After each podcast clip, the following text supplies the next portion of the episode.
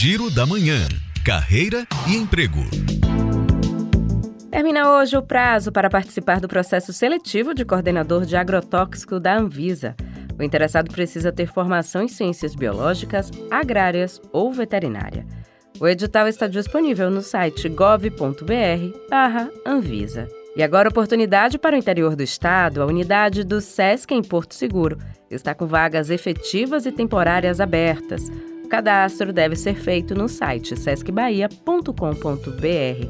E tem vaga também para jovem aprendiz. A CCR Metrô está com oportunidade aberta para estudantes do ensino médio.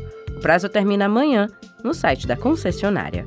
Juliana Rodrigues para Educadora FM.